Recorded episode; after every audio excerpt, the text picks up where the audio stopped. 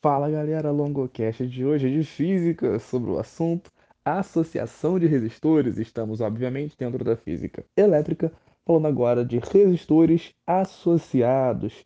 Bom, para isso eu vou pressupor que você ou já ouviu o podcast ou os podcasts sobre eletrodinâmica e de preferência toda a parte introdutória da física elétrica, que aí você vai ter uma boa base para tudo que vai ser falado aqui hoje ou eu pressuponho que você já tem um bom conhecimento dentro disso. Se não for o caso, eu te recomendo. Ouça esses podcasts antes, porque vão dar uma boa base. Além do que, eu estou trabalhando com uma metáfora que eu, assim, peguei, assim, aleatoriamente. Uma parada que eu fiz meio para tentar facilitar um pouco a compreensão. E eu acredito que talvez fique um pouco confuso caso você não esteja muito adaptado a essa metáfora. Mas, eu vou pressupor que você está aqui porque quer exclusivamente esse conteúdo, então vamos que vamos, porque a associação de resistores é um assunto muito importante para os vestibulares e ao mesmo tempo um assunto que pode ser muito fácil ou muito confuso. O que eu quero dizer com isso? A associação de resistores é, em essência, simples, porém, se não tomar cuidado, pode gerar algum problema.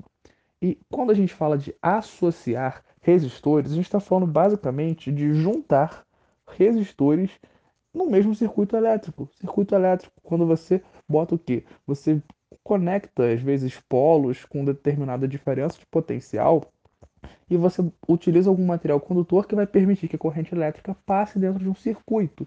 Esse circuito elétrico pode ser um circuito simples, pode ser um circuito mais complexo, inúmeros tipos, inumeráveis tipos de circuitos elétricos. Nós, de modo geral, meros mortais de ensino médio vestibulando, vamos nos preocupar muito com circuitos mais simples, é claro, circuitos que não vão, não vão contar com tantos componentes ou com tantas variáveis quanto na vida real, às vezes a gente vai encontrar. Mas o Enem é uma prova famosíssima por associar coisas do cotidiano a conhecimentos acadêmicos. Então é muito bacana, dentro da física elétrica, então nem se fala, conseguir ter alguma clareza no que diz respeito a associar não apenas os conteúdos que a gente estuda com a realidade, mas também ter alguma noção um pouco de como que isso pode aparecer. Já falei no outro podcast sobre a questão, por exemplo, de um chuveiro elétrico. Quanto maior a potência elétrica do chuveiro, mais a água se aquece. E quanto maior a resistência, como a resistência vai trabalhar de maneira inversa à potência, se a resistência é maior, a potência diminui, logo a temperatura também vai ser diminuída, não vai aquecer tanto o chuveiro. Então, ter essas noções aí, a mesma coisa vale para uma lâmpada, né? Assim, a gente vai pensar um pouco em relação a isso. A lâmpada que tem muita potência, aquela lâmpada que ilumina bastante. Quando você trabalha com uma lâmpada, por exemplo, que só acende em 110 volts, uma que só acende, entre aspas, em 220, que trabalha com 110 e trabalha com 220. O que, que acontece? Se você liga uma lâmpada de 110 na corrente né, de 220, ela não ela vai queimar enquanto você ligar. A de que trabalha geralmente em 220 numa corrente de 110, ela vai acender mais fraca. Por que eu estou dando essas dicas de início? Para a gente já poder se habituar com esses conteúdos, relembrar algumas coisas e essa dica da lâmpadazinha é uma questão né, um pouco nova. Para não ficar descontextualizado, só lembrando né, que essa DDP, essa diferença de potencial, ela vai indicar o quê? O, é como eu falei naquele exemplo do coelho. A diferença que está na parte de trás e na parte da frente, o que puxa a corrente o que empurra a corrente. Se você tem uma força muito maior do que a lâmpada suporta, ela queima. Por isso que a de 110, ao ser ligada em 220, estoura. Enquanto a de 220, se ligada na de 110, ela vai ficar um pouco mais fraca, não vai funcionar na sua potência máxima. Em compensação, ela ainda liga. E quando a gente está trabalhando com lâmpadas, a gente lembra muito dos resistores, porque as lâmpadas com assim, pelo menos as lâmpadas incandescentes, principalmente, vão trabalhar muito com a questão dos resistores. Resistor é uma peça no circuito elétrico que vai basicamente transformar, converter energia elétrica em energia térmica. Quando ele faz isso, ele limita o grau de movimentação das cargas elétricas. E isso pode se dar assim de uma maneira muito simples, como eu estava dando aquele exemplo, né? Voltando aí para a questão, tem um coelho correndo numa esteira, na frente dele tem algumas cenouras e atrás tem a foto de um predador a foto do predador, do predador é, é algo negativo para o coelho, as cenouras é algo positivo. Essa diferença entre o negativo e o positivo é a tensão, é a diferença de potencial que faz o coelho, vulgo corrente elétrica, no nosso exemplo, se movimentar por essa esteira, que é o nosso material condutor. Agora, se eu colo algumas pedras, ou melhor, se eu colo uma pedra nessa esteira, essa pedra vai ficar, pum, passa, passa, passa, sempre no mesmo ponto, dentro desse circuito aí que está sendo essa, essa, esse rolamento da esteira. Quando eu estou falando desse circuito, se eu tenho uma pedrinha só, ela está trabalhando sozinha. Só que se eu coloco mais de uma pedra, a parada começa a, complicar um pouco. E o exemplo do coelho vai se esvair quando a gente for para paralelo. Mas enquanto a gente está em série, é tranquilo da gente pensar dessa forma também. Se eu pego uma pedra e boto no meio da esteira e espero passar um pouco e coloco outra pedra também no meio da esteira, essas duas pedras estão fazendo o quê? Elas estão passando pela mesma direção. O coelho vai passar por ambas as, as pedras. Então, o que, que eu estou fazendo? Eu estou associando essas pedras que estão funcionando como resistores, ou seja, limitando o grau de movimentação, aí, de maneira. De que maneira? De maneira que a gente chama em série. É a primeira das duas modalidades. Quando a gente faz essa associação de resistores em série, ou seja, as nossas pedras, ou seja, essas resistências aí estão em série, o que está acontecendo? a corrente que passa por elas é a mesma. Afinal, o coelho vai passar por ambas. Ele não tem outro caminho para passar. Elas estão na mesma esteira, não teria como o coelho passar por outro lugar. Da mesma forma, num circuito elétrico com resistores em série, a corrente elétrica vai passar única e exclusivamente por o caminho que ela tem. Ela não tem como fugir dali. Então ela vai passar igualmente por todos os resistores. Então a gente afirma que a corrente que passa por um é igual a corrente que passa pelo outro, que é igual que a corrente que passa pelo outro. Porém, a diferença de potencial se divide. Pensa você que é como se essa pedra, uma pedra estivesse passando enquanto a outra está na parte de baixo da esteira. O coelho não está vendo. A diferença de potencial que está quando uma pedra está passando é uma coisa. Não é, não vai ser a mesma de quando a, a outra pedra estiver passando. Fica estranho porque é como se eu falei que era como se fosse uma, uma cenoura inatingível, mas imagine que ele consegue pegar um pouco dessa cenoura enquanto uma pedra está passando e pega um pouco menos quando a outra pedra passa. Ou seja, a tensão, essa diferença de potencial não vai ser a mesma, entende? Essa que é a chave. Agora eu falei que o exemplo começa a ficar um pouco tosco fora da realidade, mas até então acho que estava dando para ajudar um pouco. A parada que a tensão, essa diferença de potencial, vai se dividir entre os resistores. Afinal, a gente vai ter que considerar que essa diferença de potencial vai meio que se dar da fonte dessa corrente até um resistor, depois de um resistor até o outro, do outro resistor até a outra fonte. É algo mais ou menos assim, beleza? Vamos pensar dessa forma que facilita o nosso raciocínio. E cara, meu amigo, minha amiga, é o seguinte: essa tensão obviamente, vai ser uma tensão total que vai se dividir entre alguns resistores. Como que isso vai ser calculado depois? Você pode dizer, por exemplo, que a tensão que vai estar relacionada ao resistor 1, se a gente estiver falando de dois resistores né, no mesmo circuito, a tensão do resistor 1 mais a tensão associada ao resistor 2 vai ser igual à tensão total. Você está somando essas tensões. Afinal, elas se dividiram igualmente ali. Beleza? Algo muito tranquilo, muito intuitivo até, eu diria. Agora, a real é que quando você vai calcular essa é, tensão especificamente, você deve utilizar aquelas fórmulas que já foram dadas anteriormente, que são as chamadas leis de Ohm. E especificamente a primeira lei de Ohm, a lei RUI, né? Resistência igual a U sobre I. Lembra da R de razão? Então você vai dividir R igual a U sobre I. U dividido por I, ou seja, a tensão dividida pela corrente elétrica. A corrente elétrica vai ser igual em todos. O resistor que vai me indicar qual é a tensão que está passando por cada um. Beleza? Pegou a manha, pegou a dica, pegou o macete. Essa é a parada do insere. E agora vamos a um detalhe muito importante que no caso da esteira é fácil saber que eles estão em série. Mas num circuito, como eu sei que os resistores estão em série? Bom, você sabe que o circuito elétrico vai ser, com, vai ser desenhado de maneira muito plana, de modo geral.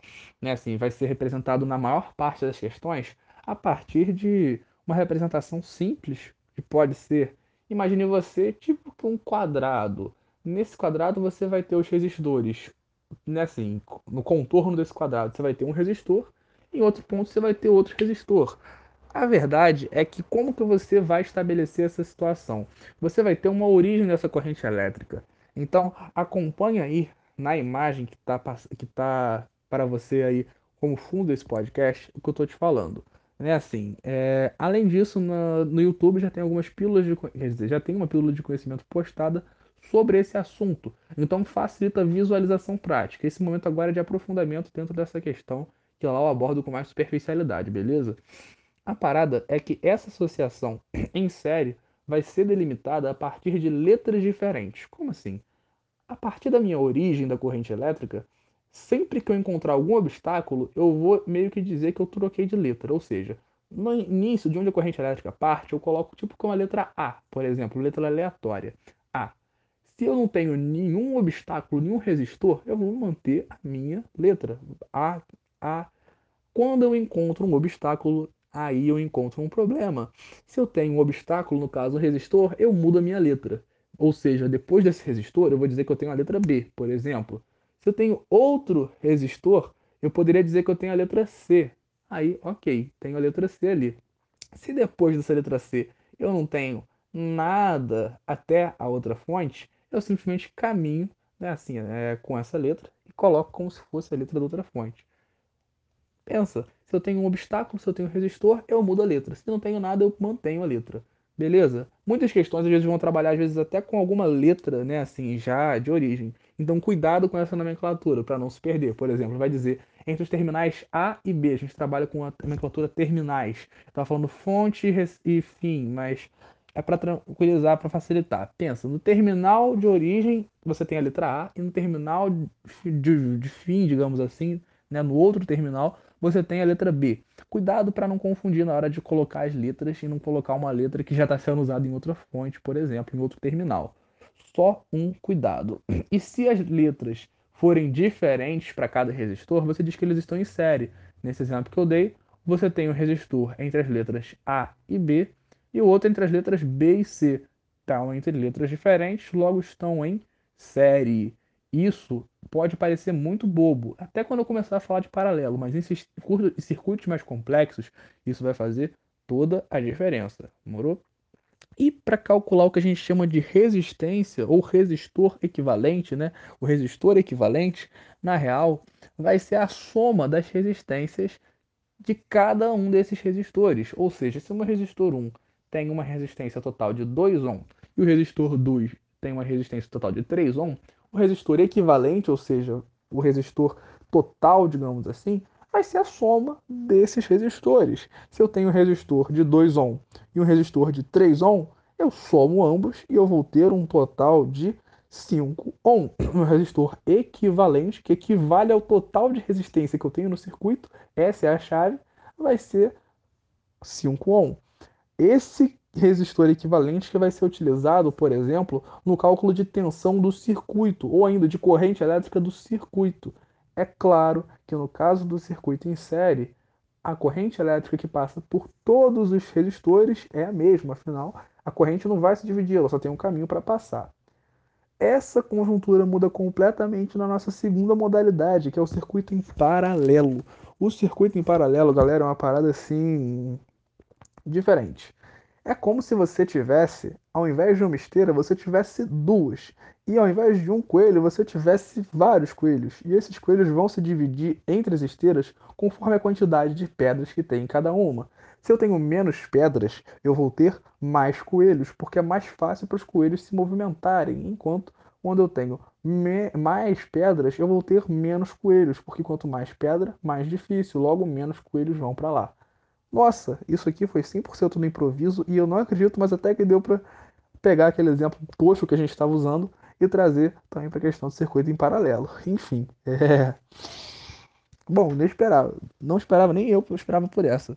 Percebam a confiança que a autoconfiança estava? Estralando. Enfim. Ai, ai. Quando a gente está trabalhando com um circuito em paralelo, o que, que a gente está dizendo? Que o nosso circuito, a nossa corrente elétrica, vai ter mais de um caminho a passar. Esse outro caminho possível para a corrente elétrica vai indicar que ele está em paralelo. Pensa, Em série, você lembra o quê? Série, ou seja, coisa sequencial. Lembra até do Fordismo, produção em série. Você tem a linha de montagem, um depois do outro, depois do outro, depois do outro. Em paralelo, não. O que, que são linhas paralelas na matemática, por exemplo? São linhas que não se tocam. No caso, resistor, associação de resistores em paralelo são porque resistores que não estão na mesma linha. Você tem uma divisão, você tem o que a gente chama de nó antes de um deles. Você vai ter uma divisão da corrente elétrica. Essa corrente elétrica que vai ter dois caminhos para passar, dois ou mais caminhos para passar, lembrando disso. E quando a gente fala de resistor em paralelo, a gente está falando que essa corrente elétrica, como tem mais de um caminho, ela obviamente vai se dividir. Ou seja, a corrente pode passar tanto por um quanto por outro. E isso vai ser inversamente proporcional à resistência. O que quer dizer que é inversamente proporcional? Se eu tenho muita pedra, eu tenho pouco coelho, porque é mais difícil para o coelho passar. Analogamente, se eu tenho muita resistência, eu vou ter menos corrente elétrica passando. Do mesmo modo, se eu tenho menos resistência, eu vou ter mais corrente elétrica passando, porque é mais fácil para a corrente elétrica passar. Pensa que a corrente elétrica é muito preguiçosa, ela não quer ter trabalho. Se tem muito obstáculo, muita dificuldade, ela não vai passar, ela vai procurar outro caminho, irmão. É, a corrente elétrica é malandra, rapaz. Corrente elétrica aí, dá mole não. A parada que a gente tem que levar em consideração que vai ser o inverso do em série nesse sentido, porque em série a corrente elétrica é a mesma que passa por todos, enquanto em paralelo a corrente se divide. Do mesmo modo, se em série a tensão vai se dividir, essa diferença de potencial se divide entre cada um dos resistores, em paralelo não. Você vai ter o mesmo ponto final. Afinal, nessa corrente em paralelo, elas vão ter uma subdivisão e vão chegar ao mesmo ponto. Quando você diz que elas chegam no mesmo lugar, você está dizendo que a diferença entre um terminal e o outro é a mesma para todos os resistores. Então a diferença de potencial é a mesma. A diferença de potencial é a mesma quando você trabalha com corrente em paralelo. Ou seja, se eu tiver um resistor 1 e o resistor 2 ligados em paralelo, a tensão vai se dividir entre eles. Porém, cuidado, porém, a tensão é a mesma para ambos, ou seja, ambos estão sob a mesma diferença de potencial. Show? Beleza? Isso é muito importante conceitualmente falando. Outro detalhe, né, pra gente já, já estão calejados de saber disso, seja estão conceitualmente muito preparados, tenho certeza, é que assim, essa corrente se divide, obviamente, quando eu solo a corrente 1 com a corrente 2, ou no caso, uma corrente com a outra que se dividiu, eu vou ter a corrente total. Isso daí, tranquilão. E ainda, né, quando a gente está falando sobre resistência equivalente, só para a gente fechar, né, assim, pensa, isso aqui é macete para decorar. Se são opostos, o paralelo para a série, quando você fala de resistor equivalente ser igual à soma do, dos resistores que estão no circuito, quando eu falo de resistor em paralelo, a resistência equivalente vai ser o inverso som, da soma, ou seja, 1 sobre a resistência equivalente é igual a 1 sobre R1 mais 1 sobre R2 mais 1 sobre R3. Por que, que a gente trabalha com essa característica de resistência equivalente sendo inverso? a gente diz que o inverso da resistência equivalente é igual à soma do inver o inverso da soma dos resistores. Ou a soma, perdão, a soma do inverso dos resistores. Me enrolei. O fato é que você vai colocar 1 sobre REC é igual a 1 sobre R1 mais 1 sobre R2 mais 1 sobre R3 mais 1 sobre quantos R's você tiver. Entendeu? Essa é a parada. Tem macete quando você tem poucos resistores? Tem macete quando você tem poucos resistores. No caso, dois. Se você tiver dois resistores, você pode calcular a resistência equivalente como sendo o produto dividido pela soma. Por exemplo, R1 vezes R2 sobre R1 mais R2. No caso daquele exemplo anterior, se eu tenho um resistor de 2 ohm um resistor de 3 ohm, eu vou encontrar o mesmo resultado se eu fizer a resistência equivalente como sendo 1 sobre REC igual a 1 sobre 2 mais 1 sobre 3. Eu tenho como adiantar o meu cálculo, facilitar o meu cálculo com esse macete que eu estou te falando. Eu faço o quê? Multiplico e depois divido pela soma. No caso, fica 2 vezes 3, que dá 6, dividido por 2 mais 3, que dá 5. 6 dividido por 5 é o resultado do meu resistor equivalente. Perceba você que o resistor equivalente, nesse caso, vai ser menor do que 2. Ou seja, o resistor equivalente, quando estamos falando de paralelo, vai ser menor que a menor resistência. Enquanto quando estamos falando do resistor em série, o meu, a minha, o meu maior resistor tinha 3 ohm e o resistor equivalente tem 5. É claro, quando você soma, você tá o quê? O resistor final, o equivalente, vai ser maior do que o maior. Ou seja, vai ser maior do que o maior que você já tinha, porque ele vai ser somado a alguma coisa. Isso é dica de macete, beleza? Da mesma forma, no resistor em paralelo, ele vai ser menor do que o menor resistor que você tinha, porque a corrente, você pensa assim, vai se dividir ainda mais, a resistência vai se dividir ainda mais entre essa galera, beleza? E você pode estar pensando, longo, como é que eu vou saber numa questão que está em paralelo se estiver muito confuso? Par de letras. Como assim par de letras? Lembra que eu falei agora há pouco sobre você ir colocando letras conforme a questão e tudo mais? Então, se estiver um, entre um mesmo par de letras, você vai dizer o quê? eles estão em paralelo. Pensa, eu tenho um terminal A e como está aí na figura para você do fundo do podcast, dessa olhadinha aí de novo, né? O segundo caso aí de resistência, né? Que que está acontecendo nessa situação aí? Você vai ter uma corrente que de repente se divide, porém quando ela se divide para cima e se divide para baixo, você tem um resistor em cima e um resistor embaixo. O que está depois deles é um nó se você fosse começar do outro lado, a, corrente estivesse partindo do outro terminal, digamos assim, o que, que acontece? Você vai ter o mesmo par de letras. Ou seja, quando o resistor 1 e o resistor 2 estão entre o mesmo par de letras, como é o caso desse daí que você está vendo, está em paralelo. É claro que nesse exemplo que está sendo dado aí, está muito óbvio, porém tem questões mais elaboradas que vão trabalhar com circuitos mais complexos e que vão ter muita pegadinha. Vai parecer que está tudo em série, mas quando você for colocar a letra, às vezes vai ter uma coisa que vai estar tá ali dando aquela confundida e tudo mais, e que vão justamente pegar justamente nesse ponto aí para confundir, para tentar fazer você perder o ponto. E o nosso objetivo aqui é não perder os pontos das questões em nenhum momento. Então, Cuidado, muito cuidado. Bom, há quem diga que é uma terceira forma de associação de resistores, que é a associação mista, mas a associação mista, meu caro e minha cara, não deve ser muito problema para você. É só quando você vai juntar no mesmo circuito resistências em paralelo e resistências em série. Longo, o que, que eu faço nesse caso? Primeiro você resolve as que estão em paralelo e depois você resolve as que estão em série, beleza? Essa é a ordem recomendada que vai te trazer uma tranquilidade na resolução. Por quê? Primeiro você resolve o que está em paralelo. Depois, o que tiver como resistência equivalente da que está em paralelo vai estar em série com as outras que estão em série. Ou seja, no final das contas, se você resolver o que está em paralelo, você diminui o seu trabalho, porque depois vai estar tudo em série. Muito mais fácil de calcular, muito tranquilo. É questão que não é nem macete, é assim, é a resolução combinada, é o que mais se fala sobre como resolver esse tipo de questão. Eu acredito que isso possa ajudar, mas enfim, é a coisa mais tranquila aí, mais básico. E eu acredito que um último alerta que tem que ser feito é para a questão do curto-circuito. O que, que é o curto-circuito? Quando um resistor apresenta diferença de potencial nula entre seus terminais. O que, que, que eu quero dizer com isso num problema que você vai encarar?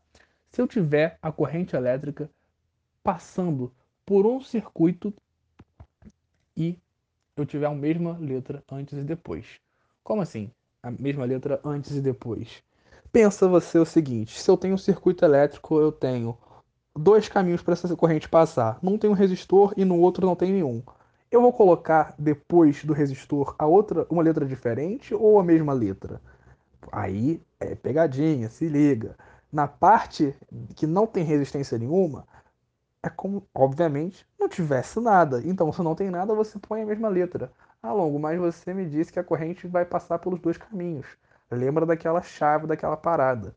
A corrente é preguiçosa, ela passa por onde tem menos resistência. Pensa, se você tem duas esteiras para correr, uma tá cheia de pedra e a outra tá lisinha.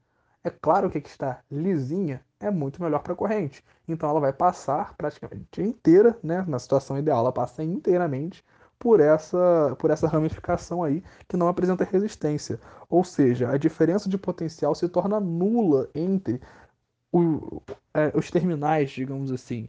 A gente vai dizer que a resistência vai ficar nula. Perdão, a diferença de potencial vai se tornar nula entre os terminais. É como se você não tivesse uma diferença de potencial. Por isso que a gente vai dizer que é um curto-circuito. Um exemplo maneiro de fazer isso, como eu disse para vocês no outro podcast, eu testei, é bem divertido, queima a mão, mas é bem divertido. Quando você faz isso com uma pilha, no caso, peguei uma pilha que já estava bem gasta, bem velha, né, para não ter muito problema, a pilha já não estava mais funcionando, então eu falei, bom, entre descartar essa pilha e testar a física, vamos testar a física. É claro que vai dar problema? É claro que vai dar problema, mas senão não tem nem graça, né? Se a gente não fizer uma besteira de vez em quando, qual é a graça? Então, faça esse teste depois. Mentira, não faz esse teste não, porque senão depois me processam, dizendo que eu estou ensinando a fazer bobagem por esse projeto. Não faça isso em casa. Criança, se você é criança, não faça isso em casa. Se você não é criança, você já tem que ter consciência de que não é para fazer, pelo amor de Deus. Enfim, cuidado, não faz isso não. Mas se você conectar, por exemplo, com um fio de cobre, por exemplo, numa pilha, a parte mais, a parte menos, você está fazendo o quê? Você está criando uma corrente de curto-circuito. Por quê? Entre o terminal positivo e o terminal negativo dessa pilha, você não vai ter diferença de potencial. A diferença de potencial é nula. Então é como se a corrente estivesse ali, ó, vum, vum, vum, muito rápido. Pensa que ela está indo muito rápido. Basicamente, o que vai acontecer é que a resistência interna da pilha vai fazer com que ela aqueça absurdamente. A pilha vai começar a esquentar tanto, tanto, tanto, devido a esse chamado curto-circuito, ela vai pegar fogo. No caso, a pilha não vai chegar a pegar fogo se for uma situação em que a gente está trabalhando, né, assim, é claro, um contexto mais real, em que você vai tentar tirar isso rápido. Primeiro que você não vai nem tentar, mas se você tentar, não faça isso não, mas se você fizer, tira rápido, só, oh, olha, esquenta mesmo. É terrível para a pilha, terrível para você, terrível para todo mundo que estiver perto. Enfim, não faça isso. Mas é um exemplo divertido para a gente pensar no como funciona essa questão do curto-circuito. Show! Espero que você tenha entendido, que você tenha gostado. Se você não tiver entendido alguma coisa, tiver ficado estranha, é só fazer um contato pelas redes sociais do LongoCast que eu estou à disposição. Lembre-se de assistir a pílula de conhecimento sobre isso já no canal do YouTube do LongoCast, porque sintetiza tudo que eu falei até agora. Essa era para ser a base teórica por trás de tudo aquilo que eu resumi lá. Beleza? Muito obrigado e até a próxima. Valeu!